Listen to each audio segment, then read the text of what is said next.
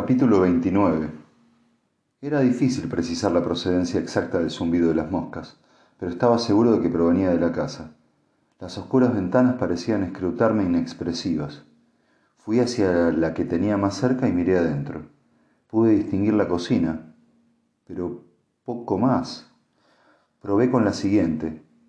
Un salón, la pantalla de un televisor apagado frente a dos viejos sillones,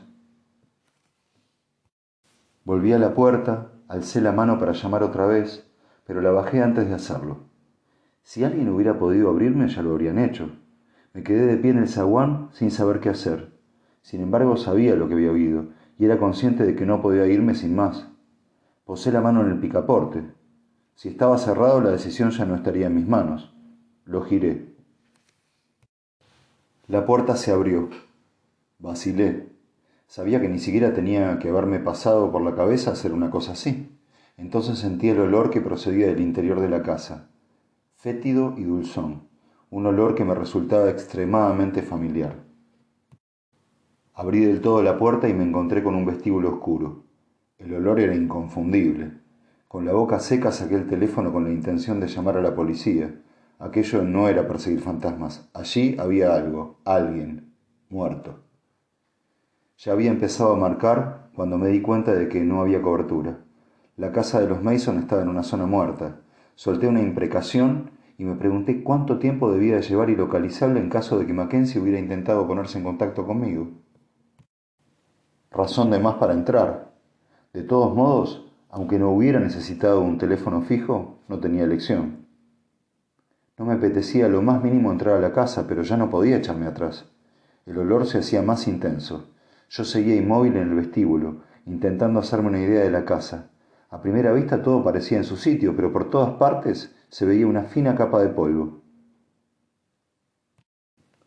Hola, grité. Nada. A mi derecha había una puerta. La abrí y me encontré con la cocina que había visto a través de la ventana. Platos sucios acumulados en la pila, comida solidificada y podrida, unas cuantas moscas de tamaño considerable salieron volando, pero no eran suficientes para producir el rumor que había oído antes. El salón estaba igual de descuidado, las mismas butacas que había visto por la ventana encaradas hacia el televisor. Ningún teléfono a la vista. Salí del salón y me encaminé a las escaleras. Los peldaños estaban cubiertos con una moqueta vieja y raída, y el piso de arriba estaba envuelto en penumbra. Me quedé quieto al pie de la escalera con la mano apoyada en la barandilla. No quería subir, pero había llegado demasiado lejos para irme. Vi un interruptor. Lo encendí y me llevé un susto al ver que la bombilla parpadeaba y finalmente se apagaba. Empecé a subir despacio. A cada paso el olor se hacía más penetrante. Noté también otro olor, empalagoso, alquitranado, que se me quedó clavado en el subconsciente. No tenía tiempo para pensar qué podía hacer. Las escaleras desembocaban en un distribuidor. A través de la oscuridad alcancé a distinguir un cuarto de baño sucio y vacío, y otras dos puertas. Me acerqué a la primera y la abrí. En el interior había una pequeña cama deshecha. El suelo era de tablones de madera sin pintar. Salí y me dirigí a la segunda puerta. Allí el olor se sentía con más fuerza. Puse la mano en el picaporte y lo giré.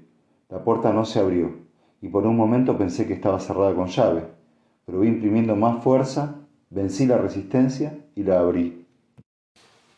Lo primero que sentí fue alivio. El cuerpo estaba en estado de descomposición avanzado y, aunque a primera vista resultaba imposible determinar su sexo, fuera quien fuese, llevaba muerto hacía bastante tiempo. En cualquier caso, bastante más de dos días. Gracias a Dios, pensé. Las moscas que cubrían el cuerpo se movieron irritadas cuando intenté acercarme más. Empezaba a estar demasiado oscuro para que se mantuvieran activas. De haber llegado a la casa un poco más tarde, o de no haberlas asustado el rayo, tal vez nunca hubiera oído el zumbido de la torre. Me fijé en que la ventana no estaba del todo cerrada. La rendija era demasiado pequeña para renovar el aire de la habitación, pero lo bastante grande como para que las moscas se sintieran atraídas por el olor a putrefacción y pudieran poner sus huevos. El cuerpo estaba apoyado sobre unas almohadas y los brazos descansaban sobre las sábanas. Junto a la cama había una vieja mesita de noche de madera con un vaso vacío y un despertador parado. Al lado, un reloj de pulsera masculino y un frasco con unas pastillas. Estaba demasiado oscuro para leer la marca, pero de repente cayó otro rayo iluminando los detalles de la estancia como una instantánea silenciosa. Papel de pared con flores deslucidas, una fotografía enmarcada sobre el cabezal de la cama. Llegué incluso a ver la etiqueta del frasco, analgésicos coproxamol, los de George Mason. Tal vez el viejo jardinero tuviera problemas de espalda, pero sin duda no era ese el motivo por el que no se lo había visto por el pueblo últimamente. Recordé las palabras de Tom Mason cuando en el centenario le había preguntado dónde estaba su abuelo. En la cama todavía. Me pregunté cuánto tiempo debía de llevar muerto el viejo George, y lo que pudiera significar el hecho de que nadie en Manham hubiera notado su ausencia. Decidí salir con cuidado de no tocar nada. La estampa apuntaba más a una tragedia familiar que al escenario de un crimen, pero no quería complicar las cosas todavía más.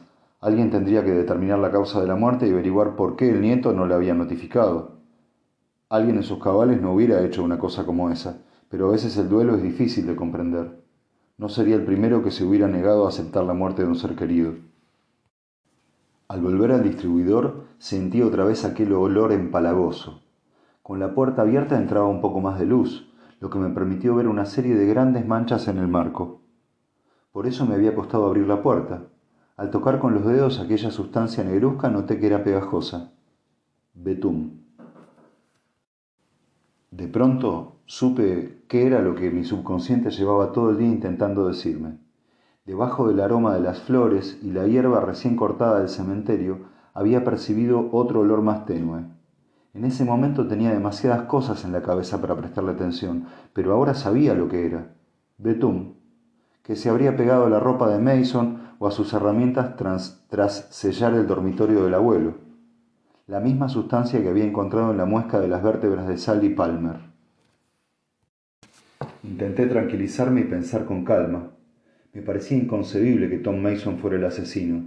Demasiado ingenuo, demasiado bonachón como para tramar tales atrocidades no digamos ya para cometerlas. Sin embargo, sabíamos que el asesino se había estado escondiendo a la vista de todos, y eso mismo era lo que había hecho Mason, que en ningún momento había dejado de cuidar con esmero el cementerio y el prado del pueblo, camuflándose con tanta eficacia que a nadie le había llamado la atención, siempre a la sombra del abuelo, un tipo dócil, de los que pasan por la vida sin pena ni gloria. Hasta ese momento. Me dije a mí mismo que anticipaba conclusiones, Pocos minutos antes estaba convencido que Carl Brenner era el asesino. Claro que Mason también encajaba con el perfil y Brenner no guardaba el cadáver en descomposición de su abuelo en casa. Ni había intentado disfrazar el olor con la misma sustancia encontrada en el cuello de una mujer asesinada. Las manos me temblaban cuando saqué el teléfono para llamar a Mackenzie, olvidándome de que no tenía cobertura. Me precipité escaleras abajo soltando improperios y al llegar abajo pensé, si bien el inspector debía conocer mi hallazgo, Tampoco yo podía marcharme sin asegurarme de que Jenny no estaba ahí. Recorrí la casa a oscuras, abriendo todas y cada una de las puertas. En ninguna de las habitaciones había signo alguno de vida, ni tampoco un teléfono desde el que pudiera llamar. Salí corriendo hacia el Land Rover, intentando llamar con el, móvil, con el móvil por si algún azar atmosférico lograba obtener señal. Mientras ponía en marcha el coche estalló un trueno. Ya había anochecido y las gotas de lluvia empezaban a caer sobre el parabrisas. El patio no me permitía maniobrar, así que salí dando marcha atrás. Al hacerlo, los faros del coche iluminaron los árboles que tenía enfrente y en un momento dado algo reflectó la luz. Por suerte, el coche era automático, si no, se me habría calado al pisar el freno con tanta fuerza. Observé la parte de bosque de donde había surgido el reflejo, pero fuera lo que fuese, lo que había provocado permaneció, lo que lo había provocado permaneció oculto. Con la boca seca deshice el camino y cuando los faros iluminaron otra vez los árboles, vi de nuevo el reflejo. Era un rectángulo luminoso de color amarillo, una matrícula de coche. Por lo visto, el camino no terminaba en el patio, sino que continuaba en el interior del bosque. Aunque estaba invadido de vegetación, todavía resultaba practicable el vehículo aparcado en el bosque quedaba demasiado lejos para ser visible. De no ser por el reflejo, nunca habría descubierto su existencia. Necesitaba hablar con Mackenzie, pero el bosque me llamaba. Aquellos terrenos eran propiedad privada y distaban varios kilómetros de los lugares donde habían sido encontrados los cuerpos, por lo que seguramente no habían sido inspeccionados. Tenía que haber una razón para que ese vehículo estuviera ahí. Me debatía entre dos alternativas incompatibles. Finalmente pisé el acelerador y seguí el camino. Casi al instante tuve que aminorar, porque las ramas estrechaban el paso. Apagué los faros para no pregonar mi llegada, pero sin luces era imposible ver nada.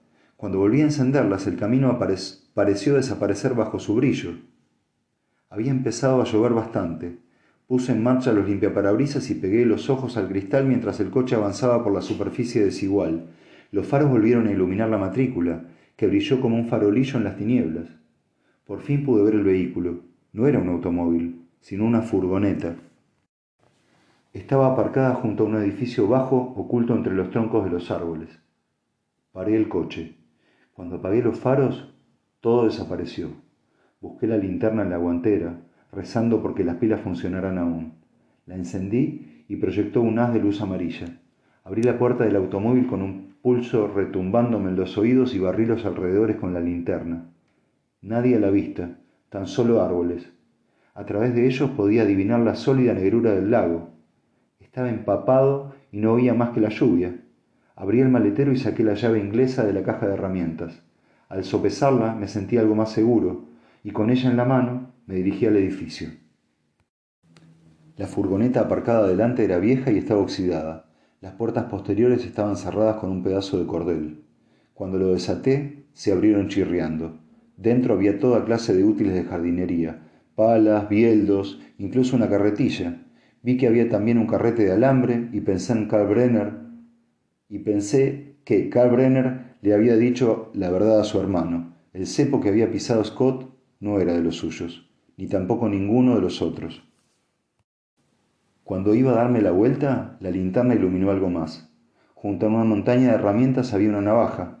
Estaba abierta y podía verse que el filo era dentado como el de una sierra en miniatura. Tenía unas manchas negras. Supe que tenía ante mí el arma que había matado el perro de Sally Palmer. Me sobresalté al ver el reflejo de un rayo. El trueno estalló casi de inmediato e hizo temblar el aire con un subramido. Comprobé el teléfono una vez más, aunque no esperaba encontrar señal. En efecto, no la había. Dejé atrás la furgoneta, caminé hacia el edificio y de pronto noté que la cadera se me había enganchado con algo. Bajé la vista y vi una alambrada oxidada que atravesaba la maleza. De ella colgaban una serie de objetos oscuros. Al principio no supe qué eran, pero al enfocarlos, con la linterna distinguí un brillo óseo. Los animales pendían de la alambrada a la espera de que se pudrieran. Los había por docenas. La lluvia tamborileaba en las hojas de los árboles. Me dispuse a reseguir la alambrada. A los pocos metros terminaba de forma brusca y sobre la hierba Aún se veían restos de alambre retorcidos. Atravesé el cercado y rodeé el edificio. Era un bloque de poca altura, sin rasgos especiales y sin puertas ni ventanas. En algunas partes el hormigón de las paredes se había desconchado y dejaba a la vista el armazón de hierro. Cuando llegué al lado opuesto y vi la puerta hundida y el estrecho ventanuco comprendí lo que era. Un viejo búnker antiaéreo. Sabía que algunas casas de campo disponían de ellos. La mayor parte habían sido construidos a comienzos de la Segunda Guerra Mundial y nunca se habían utilizado. Sin embargo, alguien le había encontrado una utilidad a ese. Me acerqué a la puerta con sigilo. Era de acero, pero el óxido la había vuelto de un color rojizo. Supuse que estaría cerrada, pero al empujarla se abrió sola. Sentí una bocanada de aire mohosa. Entré, el corazón casi se me salía del pecho. Con la linterna iluminé una pequeña habitación vacía a excepción de unas cuantas hojas secas esparcidas por el suelo. Enfoqué las paredes desnudas hasta que di con una segunda puerta, escondida, casi invisible, en una esquina. Oí un ruido detrás de mí que me hizo darme vuelta de golpe, justo a tiempo para ver cerrarse la puerta de entrada. Intenté detenerla pero no llegué a tiempo. El portazo resonó con fuerza. Cuando el eco dejó de oírse, supe que quienquiera que estuviera ahí tenía que haber advertido mi presencia. No quedaba más opción que seguir. Fui hacia la segunda puerta sin preocuparme por no hacer ruido. Al abrirla me encontré con un estrecho tramo de escaleras que llevaban a la parte inferior.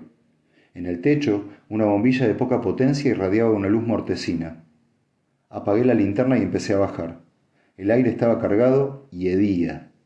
Reconocí en él la pestilencia de la muerte, pero intenté no pensar en lo que eso podía significar. La escalera giraba sobre sí misma y desembocaba en un sótano alargado y de techo bajo. Parecía mucho mayor que la estructura de hormigón de la superficie, como si el refugio se hubiera construido sobre unos cimientos ya existentes. La oscuridad no permitía ver la pared del fondo. Había un banco de trabajo sobre el que colgaba una bombilla cuya luz revelaba toda suerte de formas y sombras. Lo que vi ante mí me dejó petrificado. El techo estaba cubierto de cadáveres de animales y aves, zorros, conejos, patos, todos ellos colgando como trofeos macabros.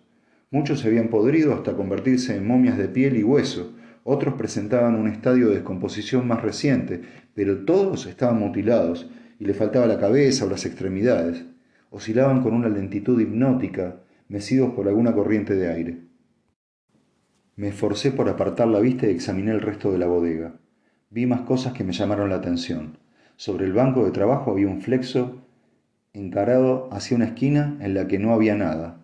En el suelo, iluminada por su fuerte luz, había una cuerda, uno de cuyos extremos estaba anudado a una argolla metálica.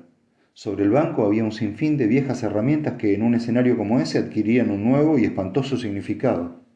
A continuación vi un objeto que se me antojó mucho más siniestro y fuera de lugar. Doblado, encima de una silla, había un traje de novia decorado con unos encajes con forma de flor de lis. Estaba manchado de sangre. Al verlo, salí de mi asombro. ¡Jenny! grité. Percibí un movimiento entre las sombras de la parte del fondo. Poco a poco emergió una figura. Cuando la luz la enfocó, reconocí en ella al nieto de George Mason. Tenía la misma expresión inofensiva que de costumbre, solo que en ese momento no parecía inofensivo. Me di cuenta de que era bastante corpulento y más alto y ancho de espaldas que yo. Vestía unos vaqueros y una cazadora militar manchados de sangre. No me miraba la cara, sino que movía la vista entre mi pecho y mis hombros. Tenía las manos vacías, pero pude ver que debajo de la chaqueta asomaba la funda de un cuchillo. ¿Dónde está? pregunté con la voz quebrada al tiempo que levantaba la llave inglesa. No debería haber bajado, doctor Hunter, dijo con tono apologético. Lentamente acercó la mano a la funda del cuchillo. Su sorpresa no fue menor que la mía al encontrarse con que estaba vacía. ¿Qué le has hecho? dije dando un paso al frente. Se puso a buscar por el suelo como si esperara encontrar el arma. ¿A quién? Giré el flexo y lo enfoqué hacia él, que se protegió los ojos con una mano. Cuando la luz iluminó la parte del fondo distinguí una figura desnuda medio escondida tras un tabique. Me quedé sin aliento. No haga eso, dijo Mason mirándome con los ojos entrecerrados. Corrí hacia él con la llave en alto dispuesta a golpear su dócil rostro con todas mis fuerzas, pero al hacerlo el brazo se me enganchó con los animales que colgaban del techo. Quedé envuelto en una avalancha mefítica de pieles y plumas que no me dejaban respirar. Las aparté justo a tiempo para ver a Mason, Mason arremetiendo contra mí. Procuré esquivarlo, pero consiguió poner las manos sobre la llave. En la otra mano todavía tenía la linterna y descargué un golpe sobre su cabeza. Mason, soltó un grito y comenzó a lanzar puñetazos. Uno de ellos me hizo tambalear y la llave y la linterna fueron al suelo con un gran estrépito. Terminé cayendo sobre el banco de trabajo y entonces sentí una terrible punzada. Me había clavado una de las herramientas en la espalda. Mason me dio un codazo en el estómago que me hizo perder la respiración. Me doblé hacia adelante con la herramienta aún clavada en la espalda. Lo miré a la cara y vi que sus plácidos ojos azules se mantenían imperturbables mientras apoyaba el antebrazo sobre mi garganta para estrangularme. Conseguí liberar una mano e intenté resistir la presión.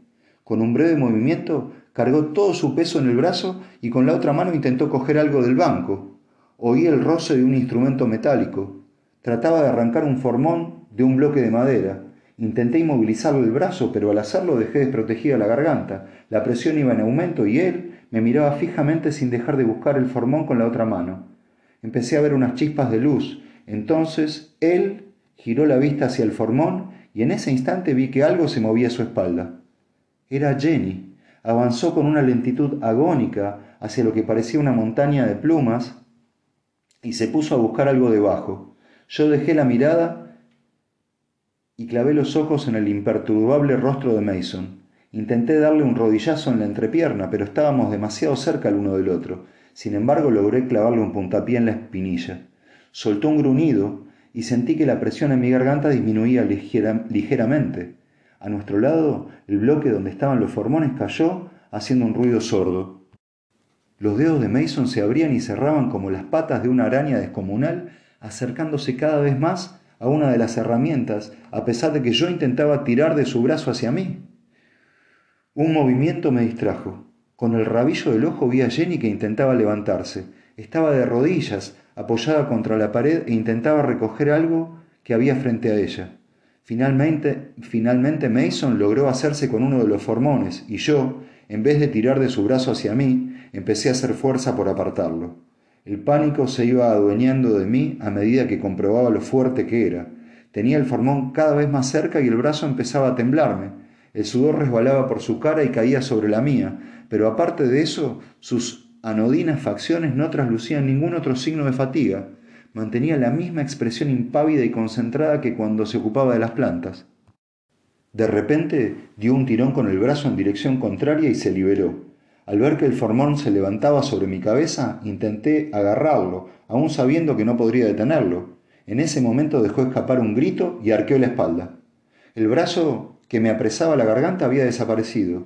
Al levantar la vista vi a Jenny, que desnuda y bañada en sangre, se esforzaba por mantener el equilibrio detrás de Mason. En la mano tenía un cuchillo de grandes dimensiones, pero mientras la miraba, se le escurrió entre los dedos.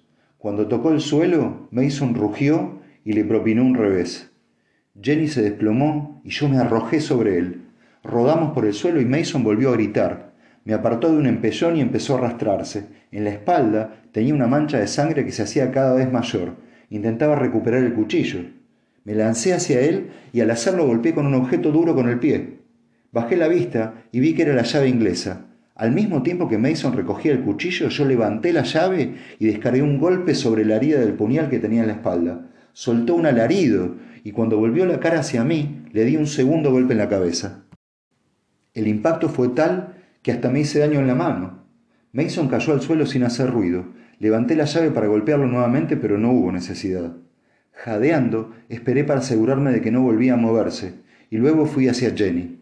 Seguía tendida en el piso, en el mismo lugar donde se había desplomado. La di vuelta con cuidado y el corazón me dio un vuelco cuando vi toda aquella sangre. Tenía cortes por todo el cuerpo, algunos superficiales, otros más profundos. El de la mejilla llegaba casi hasta el hueso, y al ver lo que Mason le había hecho en el pie, quise soltarle otro mazazo. Al detectar que todavía tenía pulso, a punto estuvo de exhalar un gemido de alivio. Era débil e irregular, pero estaba viva. Jenny, Jenny, soy yo, David. David, dijo abriendo los ojos dificultosos. Su voz era poco más que un susurro, y mi alivio quedó congelado cuando olí el regusto dulzón de su aliento. Cetoacidosis. Su cuerpo había empezado a descomponer grasas, elevando hasta cotas tóxicas la concentración sanguínea de cetona. Necesitaba insulina y la necesitaba enseguida. Pero yo no tenía. No hables, dije como un imbécil al ver que cerraba los ojos. Las fuerzas que había reunido para apuñalar a Mason se le habían extinguido, incluso el pulso parecía perder intensidad. Dios mío, ahora no, no me hagas esto ahora. Sin hacer caso del dolor que me atenazaba la espalda y la garganta, la alcé en brazos. Me sorprendió su ligereza. Pesaba menos que una pluma. Mason seguía sin moverse, pero cuando llegué a la escalera pude oír su resuello quejumbroso. Una vez arriba, abrí la puerta de una patada y salí al bosque. Diluviaba, pero después de las aberraciones de aquel sótano me pareció una bendición. Senté a Jenny en el asiento del copiloto del Land Rover. La cabeza le colgaba sobre el pecho y tuve que ajustarle el cinturón de seguridad para que no se precipitara hacia adelante. Abrí el maletero para recoger la manta que llevaba como parte del botiquín de emergencias y se la eché por encima. Puse el motor en marcha y di la vuelta al coche, maniobra durante la que rayé el lateral de la furgoneta de Mason y partí algunas ramas. Ya enderezado tomé por el camino a toda velocidad. Conduje lo más rápido que pude. Jenny llevaba dos días sin inyectarse insulina y padeciendo solo Dios sabe qué atrocidades. Además había perdido mucha sangre. Necesitaba tratamiento urgente, pero el hospital más cercano quedaba varios kilómetros, demasiado lejos para arriesgarme a llevarla en esas condiciones, torturándome con la idea de que en la, consulta, en la consulta había llegado a tener la insulina en mis manos, consideré las alternativas. No eran muchas. Era posible que Jenny estuviera a punto de entrar en coma. Si no se estabilizaba pronto, moriría. En ese momento me acordé de la ambulancia medicalizada que Mackenzie había dispuesto para el asalto al antiguo molino. Con un poco de suerte seguirían allí. Busqué el teléfono, preparado para llamarlos pidiendo ayuda en cuanto diera señal. No estaba en el bolsillo. Lo busqué frenéticamente, pero el resto de los bolsillos, por el resto de los bolsillos, pero allí tampoco estaba. Intenté contener el pánico y empecé, y pensé que tal vez se me hubiera caído al suelo durante el forcejeo en el refugio. La situación me superaba. Doy media vuelta o sigo. Vamos, decídete. Al fin pisé bruscamente el acelerador. Si volvía a buscarlo perdería un tiempo precioso, tiempo que Jenny no, tenía, no podía permitirse. Llegué al final del camino, del camino y torcí hacia la carretera. En la consulta había insulina. Allí por lo menos podría empezar a tratarla mientras esperábamos a la ambulancia. Seguí acelerando, observando la noche a través del cristal mientras los limpiaparabrisas se esforzaban por apartar la cortina de agua que caía. Llovía con tal fuerza que incluso con las luces largas no podía ver más que unos pocos metros de carretera. Lancé una mirada a Jenny y lo que vi me bastó para aferrar el volante con fuerza y acelerar más todavía. Parecía que no habíamos de llegar nunca a Manham. De pronto el pueblo surgió bajo la lluvia como salido de la nada. La carretera estaba desierta a causa de la tormenta y la prensa que antes abarrotaba las calles había desaparecido. Contemplé la posibilidad de detenerme en el furgón de la policía que seguía aparcado junto al prado, pero enseguida lo descarté. No había tiempo para explicaciones, la prioridad en esos momentos era conseguir insulina para Jenny. Al embocar la entrada de la casa vi que todo estaba a oscuras. Todavía tuve el aplomo suficiente para aparcar en un lateral, dejando espacio para que una ambulancia pudiera llegar hasta la puerta. Salí y fui corriendo a la puerta del acompañante. Aunque respiraba de forma rápida y superficial, Jenny alcanzó a moverse cuando la levanté y notó la lluvia en la cara. David, susurró. No pasa nada, ya estamos en la consulta, aguanta un poco más. Pero no parecía oírme. Empezó a resistirse débilmente, con la mirada perdida y llena de temor. No, no, soy yo, Jenny, ya ha pasado. No dejes que me coja. No lo dejaré, te lo prometo. Estaba a punto de perder el sentido otra vez. Golpeé la puerta incapaz de llevarla en brazos y abrir al mismo tiempo. Transcurrió una eternidad hasta que al fin se encendió la luz del vestíbulo. En cuanto Henry abrió la puerta, me precipité al interior. ¡Llaman una ambulancia, ya! David, pero ¿qué? empezó a decir al tiempo que apartaba la silla de ruedas con una expresión de asombro estampada en el rostro. Está entrando en coma diabético, contesté mientras entraba en el vestíbulo. Necesitamos una ambulancia ahora mismo. Diles que tal vez haya una con la policía. Abrí la puerta del despacho de Henry de una patada mientras él hacía la llamada desde el vestíbulo. Cuando la atendí sobre el sofá, Jenny ni se inmutó. Bajo la máscara de sangre, su rostro estaba pálido. El pulso del cuello era cada vez más débil. Aguanta, por favor, aguanta. La situación era desesperada. Los riñones y el hígado tal vez ya hubieran sufrido daños, y si no actuaba enseguida el corazón podría fallarle en cualquier momento. Aparte de la insulina, también necesitaba suero y fluido intravenoso para expulsar las toxinas que la estaban envenenando, pero en la consulta no disponía del instrumental necesario. Lo único que podía hacer era esperar que la insulina la mantuviera con vida el tiempo suficiente para que la ambulancia la trasladara al hospital. Abrí el frigorífico, el frigorífico, pero con tantos nervios no podía encontrar nada. Ya lo hago yo, tú busca la jeringa, ordenó. Los marcos con las fotografías que había en lo alto del armario metálico de los medicamentos temblaron al abrir las puertas y empecé a hurgar los estantes en busca de jeringas. ¿Qué pasa con la ambulancia? Ya viene en camino, aparta, no estás en condiciones, déjame a mí, dijo Henry en tono perentorio a la vez que me alargaba la mano para que le diera la jeringa. No discutí. ¿Se puede saber qué demonios pasa? preguntó atravesando el, el precinto con la aguja.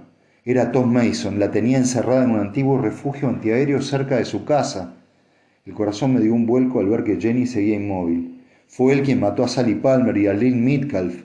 ¿El nieto de George Mason? repuso Henry con incredulidad. ¿Bromeas? A mí también ha intentado matarme. Por Dios bendito, ¿y dónde está ahora? Jenny lo ha apuñalado. ¿Quiere decir que está muerto? Tal vez, no sé. En ese momento tampoco me importaba. Consumido por la impaciencia, vi que Henry miraba detenidamente la jeringa y fruncía el ceño. Maldita sea, la aguja está taponada, no se llena. Coge otra, rápido. Regresé al armario de los medicamentos intentando reprimir las ganas de gritar. Las puertas se habían cerrado y volví a abrirlas con tanta violencia que uno de los retratos se precipitó al suelo. No le di importancia, pero mientras buscaba las jeringas me pareció advertir algo extraño. Miré otra vez, pero no en el retrato que había caído, sino en el que había junto a este. Era una fotografía de Henry con su esposa el día de la boda. La había visto infinidad de veces y me había conmovido pensando en ese instante de felicidad inmortalizado. Sin embargo, lo que me llamaba la atención esta vez era otra cosa. La esposa de Henry llevaba un vestido exactamente igual al que había visto en el sótano de Mason. Me dije que no eran más que imaginaciones mías, pero el diseño, con la ornamentación de encajes en forma de flor de lis en la parte delantera del vestido de novia, no dejaba lugar a dudas. Eran idénticos. No, idénticos no, pensé. Era el mismo vestido. Henry, empecé a decir, pero de repente sentí un dolor en la pierna que me dejó sin voz. Bajé la mirada y vi que Henry se alejaba de mí sobre la silla de ruedas con una jeringa vacía en la mano. Lo siento, David, lo siento de veras, dijo mirándome con una mezcla de pesar y resignación. Pero qué... empecé a protestar, pero las palabras no acudían a mi boca. A mi alrededor todo comenzaba a desvanecerse. Los contornos de la habitación empezaron a desdibujarse. Me desplomé en el suelo. De pronto sentí una gran ligereza. Estaba perdiendo la noción de la realidad. Lo último que vi fue la imagen imposible de Henry levantándose de la silla de ruedas y caminando hacia mí. Luego, todo se difuminó en las tinieblas.